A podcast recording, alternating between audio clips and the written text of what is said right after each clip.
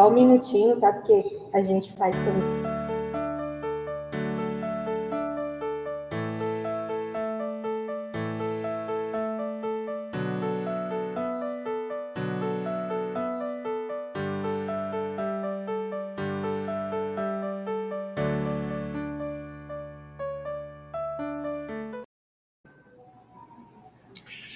Boa tarde a todos, sejam muito bem-vindos ao Grupo Espírita Manuel Bento e aqueles que nos acompanham em seus lares, graças à tecnologia e à ciência que hoje permite que o Evangelho de Jesus seja levado a todos os corações, a todos os lares, mas principalmente a todos os necessitados. Claro que todos nós já fizemos a oração, mas para que nós possamos nos conectar com Cristo, aqueles que quiserem fechar os olhos, assim façam, e vamos agradecer a Deus a oportunidade bendita da vida. Vamos agradecer a Jesus por ser Ele o caminho que todos nós estamos a trilhar que a sua verdade realmente nos torne livres e que seja tu, mestre querido, o nosso companheiro de todas as horas, que assim seja. A nossa conversa dessa tarde foi retirada de um livro que se chama Jesus no Lar. O autor espiritual deste livro é Neio Lúcio, uma das personagens principais do romance 50 anos depois, que conta ali parte da história de Emmanuel. Neio Lúcio, que é então o avô da personagem principal do livro, a Séria. Então, ele traz nesse livro para nós algumas reflexões.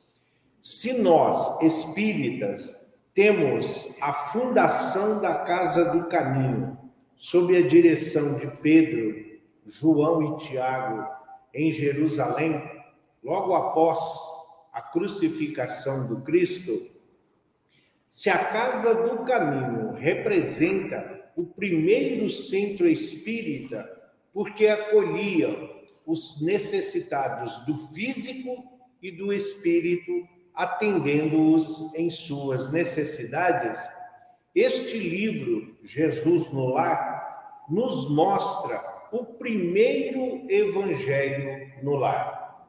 Porque todos os relatos das lições que ali estão são que no final do dia, Jesus então se reunia com a multidão, com os alguns apóstolos na casa de Pedro, e ali Jesus sempre fazia algumas reflexões e ensinamentos para o nosso dia a dia. E a de hoje é a lição número 4, que fala que é a lei da semente. Sempre que nós falamos em semente, nós logo nos remetemos à semente de laranja, que é pequena, à semente do abacate, que é gigantesca, a semente do mamão e da melancia, que são em quantidades enormes. Da mesma forma, o que é a semente? A semente da couve é de ser germinação rápida. Em algumas semanas, essa semente já germinou e está pronta para colher. A semente da tâmara, por exemplo, é demorada, demora em torno de 60 a 80 anos para que possa frutificar. O que é então essa semente? Jesus lá, Jesus diz o seguinte, ele começa dizendo assim, que não no mundo dos bem-aventurados materialmente, entre aqueles que foram e estão nessa caminhada terrena, na condição daqueles que desfrutam dos bens materiais, existem muito orgulho e ainda muita vaidade. Entre a classe menos privilegiada, entre aqueles os pobres em espírito, diz Jesus que a revolta e o inconformismo ainda perdura nos nossos corações. De uma forma ou de outra, o que nós estamos fazendo? Que tipo de semente nós estamos distribuindo? E será que nós somos o semeador ou será que nós somos a semente? Em uma outra circunstância, será que seremos nós o terreno fértil onde essa semente irá germinar? A semente, quando lançada ao solo, a semente, quando lançada à terra, exige um preparo anterior, exige todo um cuidado do agricultor, revolvendo a terra para que essa semente não seja enterrada, mas plantada. A semente ali lançada ela não fica inerte como a maioria de nós ainda pensa. A semente, assim que se vê coberta pela terra, então ela procura, primeiramente, suprir as suas necessidades. E é na terra, é da terra que ela vai retirar os nutrientes, a alimentação para que ela possa crescer, germinar e frutificar. Ao mesmo tempo em que busca na terra a fonte da sua sustentação, ela busca a elevação, ela busca a luz do sol. Se faz necessário essa energia, se faz necessária para ela essa claridade. Da mesma forma, a partir daí, então o agricultor vai combatendo as pragas, vai combatendo ali os insetos e essa semente germinando chegará com certeza à florescência. A partir da flor, por mais linda, por mais aroma, por mais colorido que seja a flor, ela precisa cair se a flor não cair, se a flor não morrer, nós não temos o fruto, que é o objetivo principal de toda a semente. E a partir daí, nós então conseguimos compreender o que o Cristo quis dizer para cada um de nós. Alguns darão 30 frutos, outros 60, outros 70. Mas nenhum de nós tem ainda condições de dar 100% de frutos. Por quê? Porque somos criaturas imperfeitas. Porque todos nós estamos ainda a caminho da luz.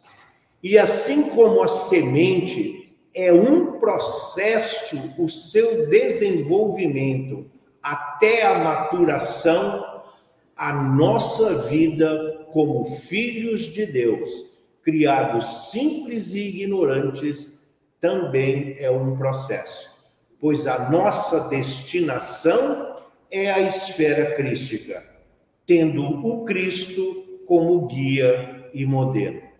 Nós temos ainda uma longa caminhada evolutiva, espiritual e moral, para que possamos frutificar como o Cristo o amor universal, que é o objetivo de todos nós. Por que, que Jesus sempre usa como exemplo a semente? Em muitas outras passagens do Evangelho, Jesus faz referência à semente. Ele fala da fé do tamanho de um grão de mostarda, que é uma semente. A época do Cristo era a menor semente. Hoje não mais. Hoje a menor semente é a do morango. Ah, mas Jesus não sabia disso? Claro que Jesus sabia. Só que na época do Cristo não existia morango. O morango é uma fruta de laboratório que surgiu por volta de 1740. Então, Jesus não se enganou. Jesus simplesmente evitou de falar de algo que viria apenas alguns milhares de anos depois. E o que somos nós? O que nós estamos semeando? Se temos o carvalho, a laranja, se temos todas as sementes por nós conhecidas, mas e nós? O que nós estamos semeando? Que tipo de semente nós estamos aí no solo fértil da nossa existência? Será que nós semeamos a semente do perdão? Ensinando através dos nossos atos, das nossas atitudes, das nossas ações, mostrando a necessidade de perdoar ao próximo, porque ele também é um irmão de caminhada, porque ele também está na busca da luz. Semear o perdão não significa esquecer a mágoa, o ferimento, a ofensa. É apenas não desejar o mal àquela criatura que muitas vezes ainda se encontra em situação muito mais difícil do que a nossa. Será que nós somos possuidores da semente da paciência? Será que nós somos compreensivos para com as dificuldades dos outros? Será que nós entendemos que a vida não existe nenhum milagre não existe nada de sobrenatural, mas que tudo é um processo. E quando nós entendemos o processo da vida, nós compreendemos o propósito divino para a nossa caminhada terrena. Não é fácil semear, por exemplo, a semente da tolerância. Não é fácil para todos nós preparar um terreno onde nós temos dificuldades ainda de trabalhar. Se nós somos preconceituosos, se nós fazemos restrições, se nós ainda não compreendemos o objetivo da nossa existência, como vamos ser tolerantes para com as faltas, os erros e as dificuldades daqueles que caminham conosco. Porque Jesus, quando ele fala das sementes, ele está mostrando para nós o tempo de germinação de cada uma dessas que são colocadas à terra. Não seríamos nós, os filhos de Deus, não seríamos nós as ovelhas deste rebanho, as sementes que o Pai lançou na terra e que é preciso esperar, pois cada um de nós tem o tempo certo da germinação até a madureza, até a colheita. Não é isso? E o amor? Jesus semeou o amor em nossos corações. Ele não perguntou se éramos perfeitos, se eram bons, se eram católicos, espíritas ou evangélicos, se frequentávamos igrejas, sinagogas ou templos de orações. Jesus semeou o amor em todos os corações.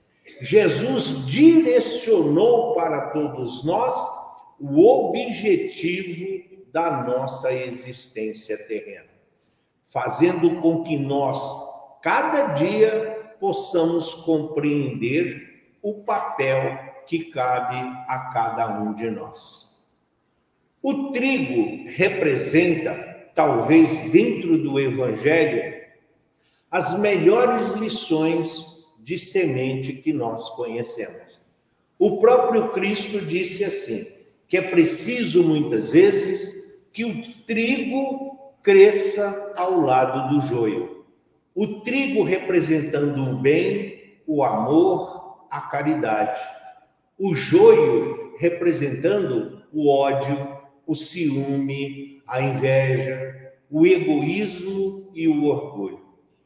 Crescendo e caminhando lado a lado entre virtudes e entre sentimentos malfazejos, nós vamos formando a nossa personalidade, nós vamos formando o nosso caráter, nós vamos mostrando a importância dos ensinamentos do Cristo na nossa vida. Chegado o momento da colheita, por que é preciso deixar crescer o joio e o trigo? São sementes muito parecidas. As plantas são similares. E quem não conhece uma nem a outra, se for arrancar o joio, vai correr o risco de arrancar junto o trigo. Na colheita aparece a diferença, porque o fruto de uma é muito diferente do outro. Assim somos nós em nossa caminhada terrena. Nós precisamos caminhar junto de todas essas diferenças e dificuldades para que nós possamos compreender o objetivo final da nossa existência. Sermos ferramentas úteis e instrumentos a serviço do bem e a serviço do amor. Não é por, porque convivemos com a vaidade, com a fascinação, não é porque convivemos com a raiva, com o preconceito, que nós temos que agir da mesma forma. No momento em que formos chamados ao retorno à pátria espiritual, este é o momento da colheita. E os ceifadores do Cristo estarão apostos para que os nossos atos, para que a nossa vivência que chega antes de nós, vai então definir a nossa destinação. O trigo foi lá na terra, cresceu, frutificou. Chegou a colheita. Ele simplesmente ficou parado no armazém, no celeiro, no sótão ou ali no porão? Não. O trigo, a partir do momento da colheita, ele começa a sua transformação. Passa por um processo de secagem Logo em seguida, aquela semente vai passar pela moenda e ali, sob o peso, sob a dor, sobre ali a destruição que está sendo da semente, então ela vai passar por esse processo de refino. Depois, mais para frente, vai passando pelos processos de purificação e vai chegando à condição que hoje nós conhecemos como a farinha de trigo. Até chegar à farinha de trigo, quantas transformações e quantas mudanças a semente do trigo passou. Da mesma forma ocorre conosco. Nós não somos aquela criança linda que nasceu com todo o amor da nossa mãe. Não somos aquela criança. Hoje nós somos um outro ser. Assim como a laranja não é a semente que foi plantada, a manga não é aquela semente que foi colocada no terreno. É uma transformação. A mesma coisa ocorre conosco de acordo com o que nós vamos vivendo, nós deixamos a condição de filhos, constituímos uma outra família, com outros espíritos, nós desenvolvemos as nossas habilidades no trabalho, somos chamados no trabalho a amar, perdoar, compreender, ensinar, compartilhar, orientar, a ouvir. Tudo isso são os processos para que nós possamos chegar a uma condição de espíritos que estão a caminho da luz. Finalmente, a farinha, junta ali com outros elementos básicos, como o ovo, o fermento, e de acordo com a necessidade e a destinação do que vai ser feito, vai se transformar naquilo que nós conhecemos como pão. Não existe pão na natureza. Ninguém planta pão, ninguém colhe pão, mas ele existe. O pão é o produto final de uma semente que um dia foi plantada na terra. Nós somos a semente que Deus aqui plantou. O Cristo é o agricultor que cuida de cada um de nós. Só que muitas vezes nós somos resistentes. A árvore que costuma ser muito resistente às tempestades, ela acaba sendo muitas vezes destruída. Os ventos, a chuva acaba quebrando os seus galhos, mutilando a sua origem. O bambu não. O bambu, durante o vento, a tempestade, ele se dobra. Ele muitas vezes vai até o chão, mas as suas raízes são fortes o suficiente para mantê-lo intacto. A nossa fé nos mantém intactos do, diante das dificuldades que o mundo nos apresenta, ou nós, na primeira frustração, na primeira decepção, no primeiro erro, lá estamos nós, blasfemando, reclamando, murmurando contra Deus, como se ele fosse um ser ainda inferior a nós que não sabe o que está fazendo direito. Então, o pão, o produto final, que é uma referência de alimento material. A época do Cristo era sim um dos principais alimentos que tinha. É por isso que Jesus disse: Eu sou o pão da vida. Eu sou a semente transformada. E todos vocês um dia serão também o pão da vida.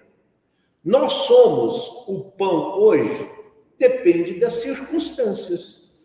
Todas as vezes que nós praticamos a caridade desinteressadamente, todas as vezes em que nós agradecemos a Deus pelas dificuldades, pelos erros.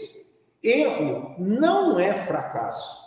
Nossa sociedade hoje incutiu na cabeça das criaturas e através de redes sociais de que o erro é um fracasso e que leva muitos das pessoas às vezes até mesmo a desistir da, desistir da vida pelas portas enganosas do suicídio, porque as pessoas não conseguem compreender o real motivo e o valor da nossa existência.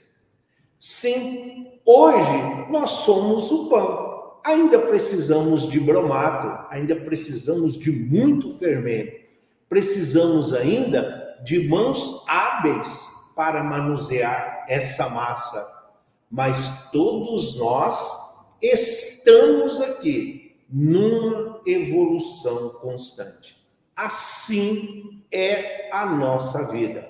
É este o nosso objetivo. Quando nós olhamos para aquela semente, imagina alguém que tem em casa, no apartamento, Tem lá uma violeta, você tem lá uma azaleia, temos um vaso que tem uma rosa. E hoje, de, pela manhã, apareceu ali um lindo botão de rosa. Vamos começar a fazer evangelho no lar. Vamos rezar o terço. Vamos fazer uma novena. Vamos fazer isso. Vamos rezar para que então esse botão desabrocha. Não vai adiantar. Porque reza simplesmente não resolve a vida de ninguém. O desabrochar, assim como a nossa vida, é um processo espiritual, é um processo de evolução. Não temos como adiantar. Ninguém, não se começa a construção de uma casa pelo telhado. O alicerce, a base, precisa ter fundamento para que a edificação seja de confiança para todos aqueles que ali irão habitar. E não é um edifício espiritual que nós estamos construindo, o primeiro tijolo não representa a primeira semente que estamos lançando ao solo?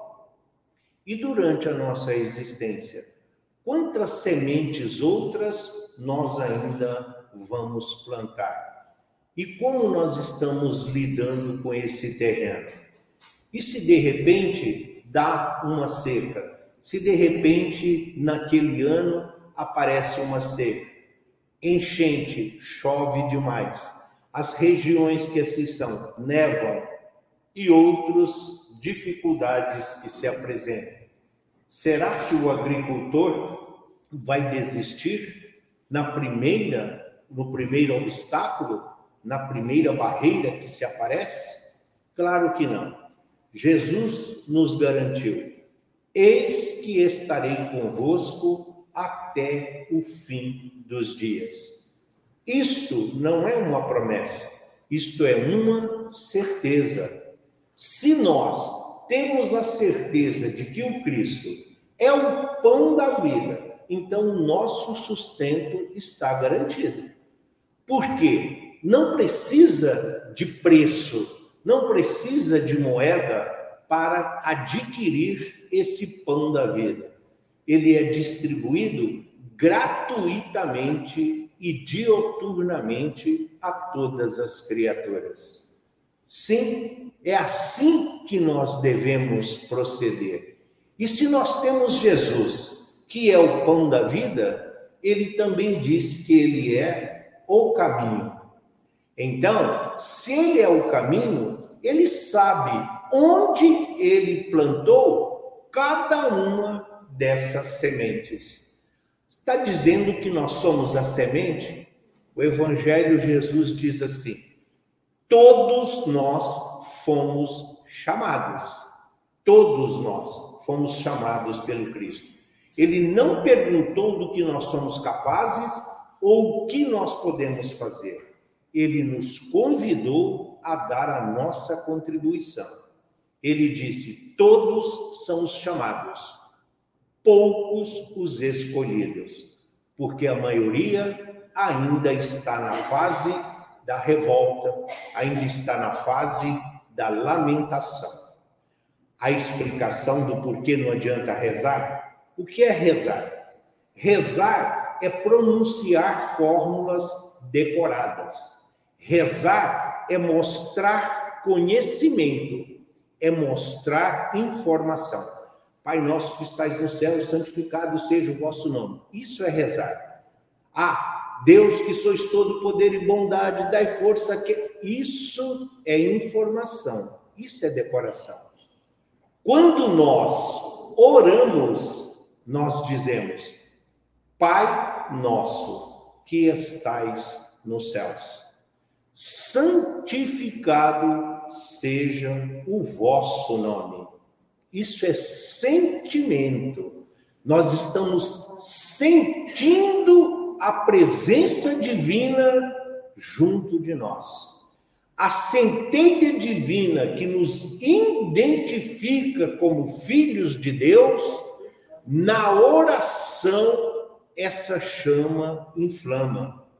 E nós iluminamos o nosso caminho e de todos aqueles que caminham conosco.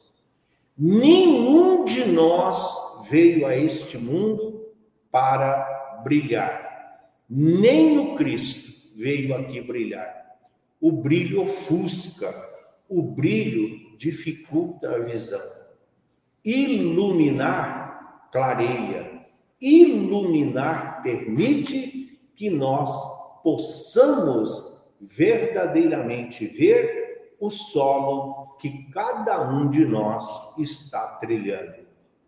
Então, Jesus sabe onde ele nos plantou e ele comparece todos os dias para, como agricultor, ali cuidar da sua plantação. Jesus é a fonte de água viva que sacia a nossa sede, não apenas a sede de hidratar o corpo, a nossa sede de amor, de paz, de equilíbrio e de harmonia. Por isso é a fonte de água viva, é o oásis no deserto, muitas vezes da nossa evolução, muitas vezes na nossa correria do dia a dia, nós nem prestamos a atenção. Mas quando o desespero, quando ali a revolta está se consumando, eis que aparece o oásis à nossa frente. E ali nós podemos saciar todas as nossas sedes. Por isso, Jesus não ensina, Jesus educa. Para ensinar, basta conhecer. Conheço o Evangelho, o livro dos médios, conheço a Bíblia, já li a Bíblia, já li o livro dos Espíritos. Sim, qualquer um que assim sabe pode ensinar. Jesus educava, porque para educar precisa ser, precisa praticar, é preciso exemplificar. Significa que todas as sementes que estão aqui hoje no nosso planeta todas elas frutificarão? Não. O momento de transformação que o nosso planeta terreno hoje atravessa nos mostra isso. Quantas sementes estão sendo dizimadas pelo sol do ódio que hoje acontece junto aos nossos irmãos? Quantas sementes estão sendo destruídas pelo orgulho e pelo egoísmo, as pragas do mundo moderno. E não é porque o agricultor descuidou, é porque o terreno onde elas foram semeadas ainda está passando por um processo também de transformação. Não adianta nós pegarmos a melhor semente que foi produzida, trabalhada e tudo, nós não vamos plantá-la aqui na rua, em frente ao Grupo Espírita Manuel Bento, apenas porque é uma casa espírita. Não vamos plantar ali na Voluntários da Pátria, em frente à Igreja Santana. Santana, avó de Jesus, não vai nascer. O asfalto não é propício para receber nenhum tipo de semente.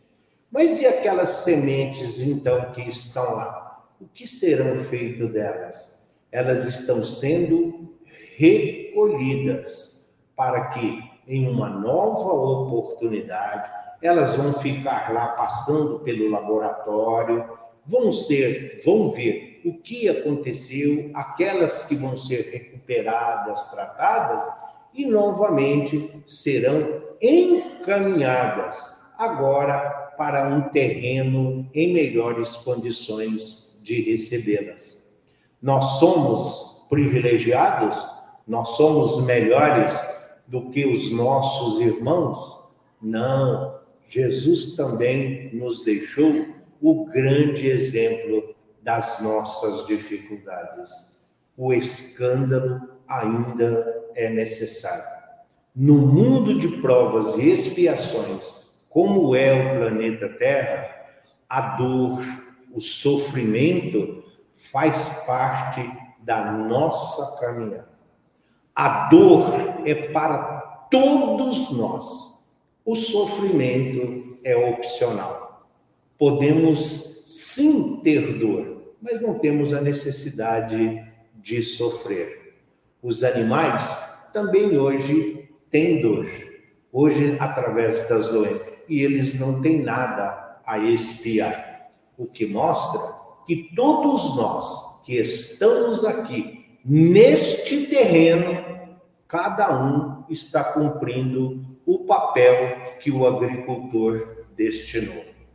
Temos árvores frondosas que oferecem a oportunidade do ninho para as aves, a sombra para os demais animais, o fruto para saciar a fome de outros, o aroma e o colorido das flores para alegrar a vida de quem se digna a enxergar. Temos as graminhas que ali ficam exatamente para preservar o solo da corrosão, para que não aconteça esses verdadeiros desastres ecológicos que muitas vezes nós sabemos. Temos as minhocas e outros seres que estão ali longe dos nossos olhos, mas que trabalham incessantemente para que nós, a semente, possamos alcançar a plenitude da nossa existência. E quando chegar o momento de nós retornarmos à pátria espiritual, que possamos ser recebidos pelos nossos benfeitores e que possamos dizer sempre: Pai, de amor e de bondade infinita, Jesus, luz do mundo e companheiro de todas as horas, eis-nos aqui para trabalhar e servir. Seja feita tua vontade, aqui na terra e onde e com quem estivermos, que assim seja. Graças a Deus e graças a Jesus.